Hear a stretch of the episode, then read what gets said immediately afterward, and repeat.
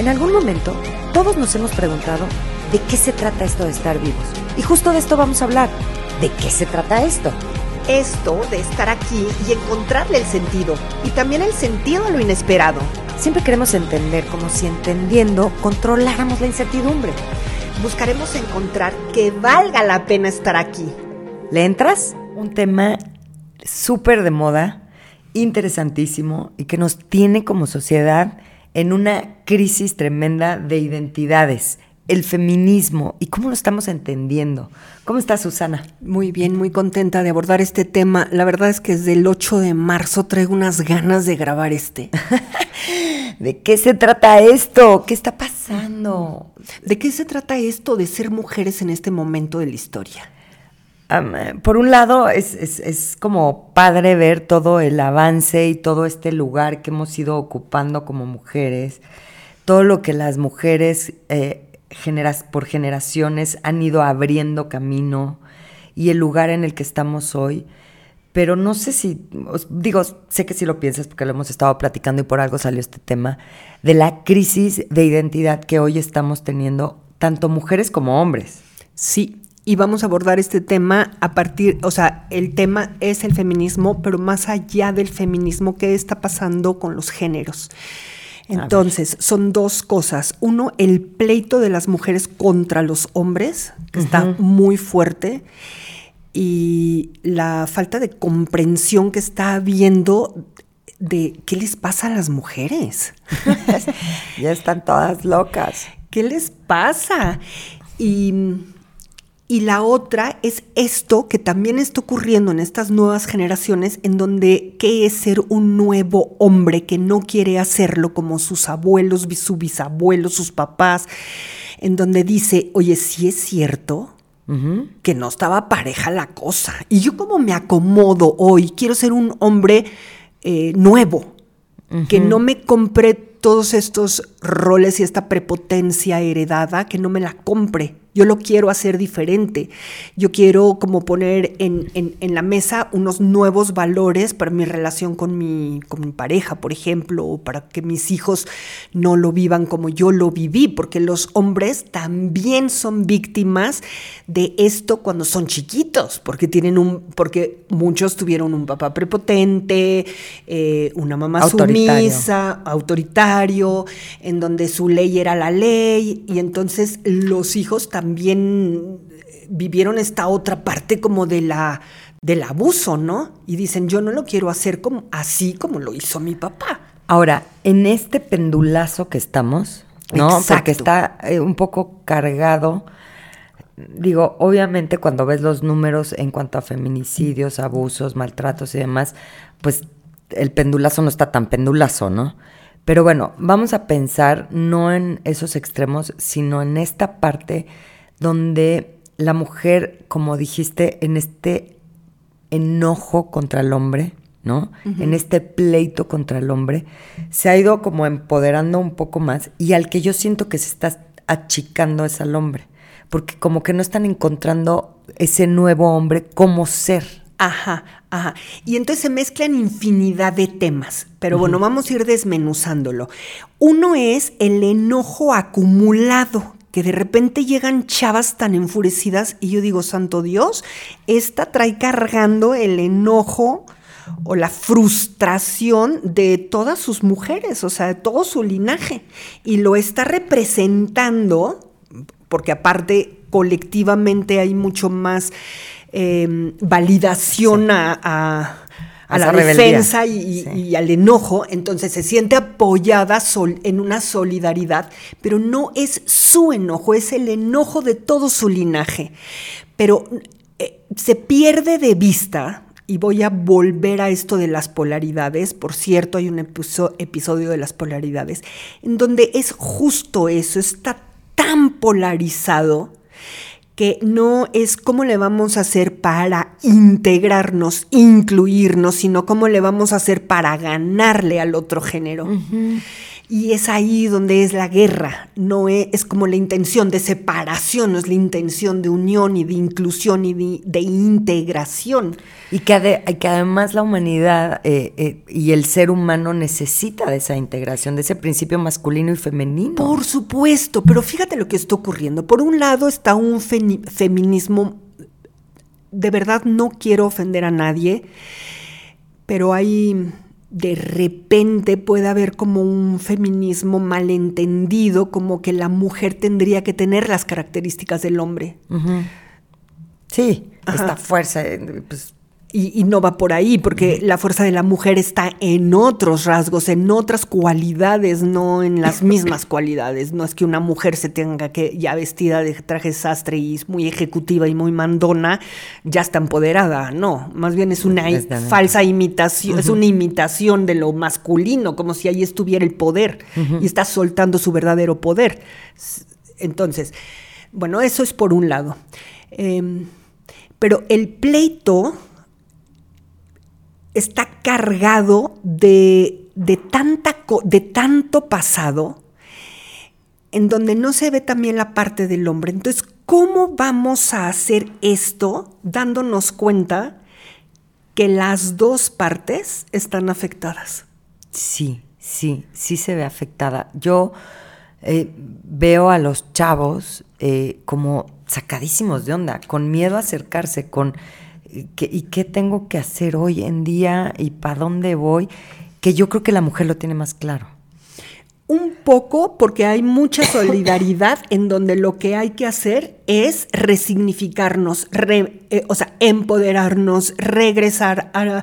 Hay tantos círculos de mujeres, tanto trabajo sobre la conciencia desde hace como 30 años hay centros de desarrollo humano que están llenos de mujeres y no van los hombres. Apenas ahora empiezan a incluirse mucho más los hombres, eso sí, pero poco a poco, pero el trabajo de la conciencia del en, en las mujeres, son las mujeres las que tenían que abrir los ojos. Y sí los están abriendo. Ahora les digo a los hombres, si no abren los ojos, ¿qué va a pasar? Sí también tienen que abrir los ojos los hombres, pero los que los abren no saben ni para dónde.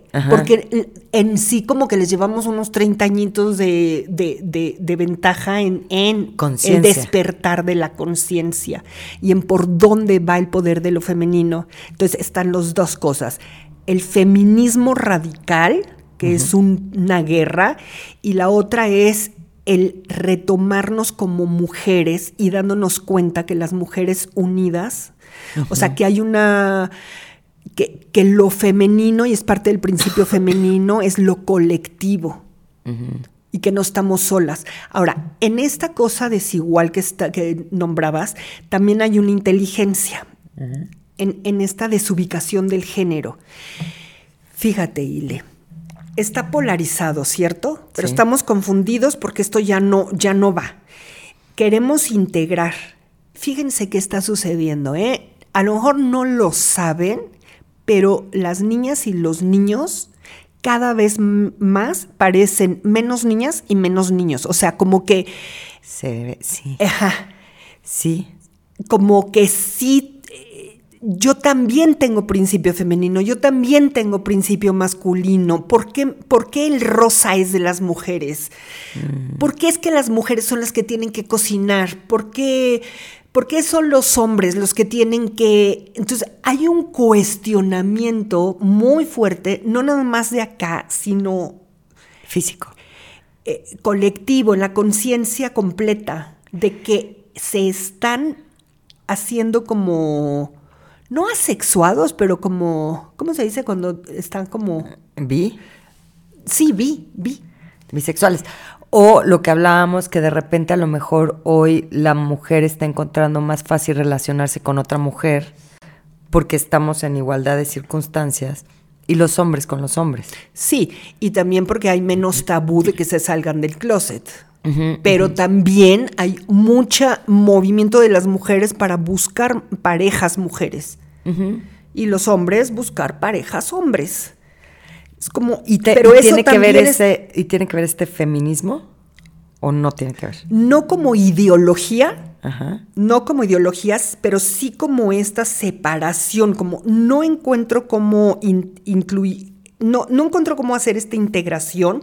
Entonces, en lugar de hacer la integración, pues me quedo acá, pues si de acá soy, acá me entienden perfecto, la comunicación fluye de una manera tan distinta, no me tengo que estar peleando por el poder con este otro que se siente más poderoso que yo, está peleando su... Pero volvemos a esta parte donde hay, es desde un pleito entre hombre y mujer. Pon tú que una mujer que está con otra mujer no sienta que está en pleito, pero tampoco está, eh, o sea, está como yéndose por el lado, o sea, es como más fácil llevar, eh, eh, relacionarte con una mujer en una relación de pareja para una mujer. Y un hombre que a gusto no está en una relación tan complicada con una mujer histérica. Entonces va y se relaciona con un hombre. Por, por cierto, son bastante complicadas las relaciones de hombre con hombre. Ok, pero bueno, vamos a regresar a esta parte del feminismo y hacia dónde estamos yendo, porque lo hemos visto como una crisis en la pareja, como lo estás hablando ahorita, pero también en, en los roles en cómo van a ser las próximas familias si, pues, en este enojo y tengo que demostrar, nadie cede. Así, ¿cómo, cómo se va a ir armando? Digo, ya ni siquiera quieren tener hijos, la mayoría, ¿no? Ni siquiera quieren tener hijos. Entonces, ahorita este episodio no es que tengamos la solución en absoluto, solamente estamos abriendo el tema que nos inquieta muchísimo. Supongo que ustedes también han de haber visto como cosas que está pasando. Algo, algo está raro. Yo, eh, por ejemplo, hay todos estos, eh, te platicaba, ¿no? Estos famosos tendederos de las universidades donde hoy en día una chava en, esta impotencia con las autoridades y con el, o sea, unas víctimas de violaciones son revictimizadas y revictimizadas, se encontró como este espacio para denunciar chavos que abusaban, ¿no? Entonces se abrió este, esto de los, tendederos en redes sociales y entonces pues una chava puede poner fulanito de tal es un violador. Y a lo mejor va a haber otra que va a decir, a mí también me pasó, a mí también me pasó, y evidencias, ¿no? Pero también está esta parte donde, este, y si es un, y si no fue así, ¿no? Y entonces ya que ya ese chavo ya lo catalogaron ya, y las razones de la chava para ponerlo ahí viene desde este enojo, a lo mejor, ¿no? Entonces se desvirtúa esto y se está volviendo un caos, ¿no? Que sí, que no, ya somos, ya son culpables de entrada sin chance de averiguar si sí o si no fue cierto, ¿no? Sí, pero sí habla de un enojo colectivo muy fuerte y a lo mejor pagan santos por pecadores. ¿Me, entiendes? sí, porque en la historia de la vida ha habido más eso, pero... Sí, en la historia la verdad es que el abuso a la mujer sí, sí, sí, es, sí, sí tiene peso. No es que se vaya a desaparecer y todos ya nos llevamos bien, o sea, sí está ahí algo que tiene que ser reconciliado, sanado, es un trauma y no individual, es un trauma eh, colectivo y es muy fuerte. El otro día estaba leyendo en, Instagram una chava que me encanta cómo escribe y hablaba. Y esas mamás de esos... ¿Qué harías si tu hijo aparece en la lista de los tendederos? O sea, ¿cuál es tu primera reacción? ¿Y qué decía? Evadí, no, no, tampoco ponía la solución, ah, como tú y nada yo más abría el tema, ¿no? Exacto. O sea, y se iba más a que haría una mamá de un chavo que aparece en esas listas. Y al final ponía, obviamente también incumbe al papá, pero como estamos hablando del feminismo y eh, este tema de mujer, movimiento colectivo, se dirigía a las, mujeres, a las mamás. ¿No? ¿Qué harías si tu hijo aparece ahí? Pero también le voy a preguntar a los papás, ¿qué haces si te enteras que tu hijo hizo tal o cual cosa? Yo te voy a decir algo, eh, Ileana, en consulta, tú no tienes idea la cantidad de mujeres que son abusadas todavía. Claro, sí. Pero de todos los días, o sea, es muy fuerte. ¿Tú sabes cuántas veces ha llegado algún paciente a, a decirme, hoy quiero trabajar esto que no puedo de la culpa porque abusé? De no sé quién. Nunca. Mm. Estaba yo sorprendiéndome de que hubiera llegado alguien a decirte eso. No, y yo digo, no, no digo, no, no hay juicio aquí, pero yo digo, ¿cuánto arrepentimiento, cuánta culpa, qué mal sabor de boca no poder confesar esto? ¿Cómo lo viven? Ay, bueno, es que además yo creo que piensan que era parte, que, que no fue abuso. No creo que vivan pensando que fue abuso. No sé si todos. No sé si toda la vida. A lo mejor el momento que lo hicieron y, y lo hicieron así muy en bruto y ni lo reflexionaron. Pero en algún punto dices, híjole, hice algo que pues no estaba padre, no, sin consentimiento. Pero alguien que hace algo así puede tener esa conciencia a ver, no es alguien que lo haga así. Hay momentos en la adolescencia, en la juventud, donde la hormona viene muy fuerte y la presión de los amigos también está muy fuerte y puedes llegar a hacer cosas por la manada ah. y no meterle ni un coco y nada más meterle muchas cubas.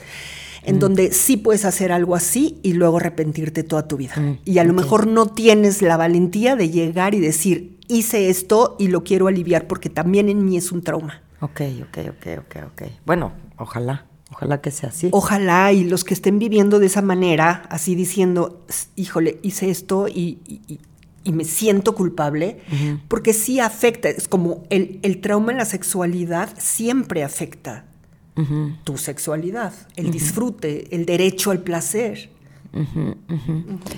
Bueno, entonces, y por ejemplo, tú en, consulta, ¿qué ves con relación a este tema? ¿Cómo sientes que está impactando el tema del feminismo en el día a día de mujeres y hombres? Y creo que mi labor justamente está en el consultorio, porque pon tú, yo no fui a la marcha del 8 de marzo, porque siento como que es, un, es, es una oleada de tanta furia que se engrandece la furia, es como echarle más, ¿no? Y, y, sí las entiendo, qué enojo, algunas atrocidades de la brutalidad. Ajá. Y no estoy juzgando a nadie y espero que nadie se ofenda del tema porque es súper delicado y toca sensibilidades Sí, que, pues, si a tu hija le pasó algo, no está desaparecida o el idiota del marido, pues duele. Entonces, con todo el respeto que se merece este tema, espero estarlo, estar con Liliana platicándolo. O sea, entiendo que lo que a lo que tú vas es a decir, ya no hay, no, es echarle más leña al fuego, vamos a, entenderlo, a, a, crecerlo desde un lugar más de comprensión, ¿no? Y, y dejar un poco esa furia que al final no va a llevar más que a más furia o encauzar la furia de una manera en donde trabaja por la conciencia y la evolución, no para más destrucción y eh, porque hay muchas ganas de venganza y de destrucción. Y que me preguntabas, ¿qué ves en el consultorio? Eso, una dificultad enorme de, de reconciliación con el hombre. En algunas mujeres muy fuerte, empezando por su padre, porque resulta que la mamá, pobrecita de mí, víctima, acuso las atrocidades de el hombre con mis hijas mm. y la hija no puede no puede amar a ese padre, no puede respetar a ese padre porque está haciendo porque si lo toma, si toma a su padre, si lo ama, traiciona a su mamá o traiciona a todas las mujeres de su linaje. Entonces yo permanezco de este lado de las víctimas para pertenecer. Mm. No voy a traicionar a todas estas mujeres que han sufrido tanto y voy a decir, papá, te amo igual que a mi mamá. Mm.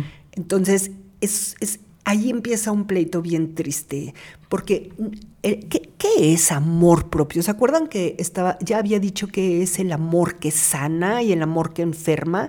El amor que enferma es decir, mi papá es feo y mi mamá es buena. Pobrecita de mi mamá, todo lo que le hizo mi papá. Ese es amor que enferma. El amor que sana es a los dos los tomo por igual y los amo igual. Y el pleito de pareja ah, es el pleito de pareja. Yo soy solo la hija. Amo a mi mamá y amo a mi papá por igual. Y tengo el mismo derecho de tenerlos en mí. Porque yo soy mi madre y yo soy mi padre. Y los dos viven en mí, en mi sangre. Y es que además, el, hasta que no integremos a nuestro papá y a nuestra mamá en nosotros, nosotros mismos no vamos a poder tener una vida eh, desde una verdad honesta, con dignidad, con, con dándonos nuestro lugar, entendiendo que queremos, porque realmente necesitamos asumirlos a los dos. Exacto. Y no importa, a ver, no es que no importe, me van a decir, a ver, si no importa, ¿verdad? Alcohólico y, ok, porque si hay historias. Pero esto de amarnos es justamente aceptar de dónde venimos y quiénes somos. Mm. Si tú estás peleándote y y juzgando de dónde vienes, no puedes llegar al momento de decir, ok, yo vengo de esto, de este espermatozoide y de este óvulo, yo soy esto, a lo mejor no le voy a hacer como ellos, yo no le voy a hacer así como mi mamá, de que se tiró a la víctima durísimo, ni tampoco le voy a, ¿no? Entonces, no le voy a hacer así, pero yo ahí, de ahí vengo. Y voy a trabajar en yo tener una, ser responsable de concebirme a mí. Y por ahí empieza la reconciliación de los géneros. Mm. Empieza en ti, en reconciliar a tu papá y a tu mamá en tu corazón. Mm. No es el papá y la mamá que están allá afuera agarrándose el chongo ellos, sino es adentro de ti, en tu sangre. Sí, como decías, no es este juicio, es, es aceptar, pues tengo este papá, tengo esta mamá, pues, esto soy. Esto soy, de aquí vengo, ¿no? Por lo menos en lo biológico. Bueno, eh, psicológico y demás, genético. ¿Todo? todo, todo, todo, todo. Y entonces, entre más peleemos, y no quiere decir que lo aceptes o estés a favor o estés en contra, simplemente es como, pues de aquí vengo.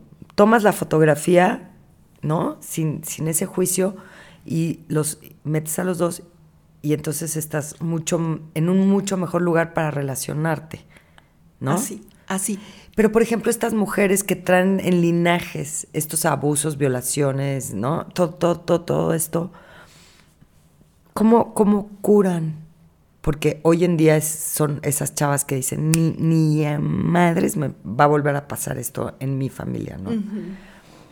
¿Cómo pueden reconciliar esta parte sin traicionar ese linaje? No, sí, sí, hay un... sí, sí, sí, sí, tienes que atravesar la traición. O sea, para crecer necesitamos atravesar la traición. ¿eh? Por supuesto que sí, porque tienes que traicionar para ser libre. Mm. O sea, este no, es mi... O sea, no. De aquí vengo, de aquí vengo, así ocurrió. Muchísimas gracias de la valentía que a pesar de lo difícil que fue, sostuviste la vida. Ah. Y gracias a eso me llegó la vida a mí. Y honro tu vida, bisabuela, honro tu vida, abuela, honro tu vida, madre. Tomo la vida que de ahí me viene y para que haya valido la pena, lo hago de manera diferente. Y no permito abuso, por ejemplo, o pasar por encima de mí. Ok.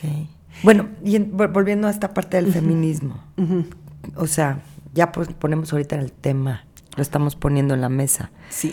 No, no desde un juicio, no, simplemente como un, estamos en una crisis, veamos la crisis y empecemos como a abonar a un tema de, eh, pues, ¿para dónde vamos?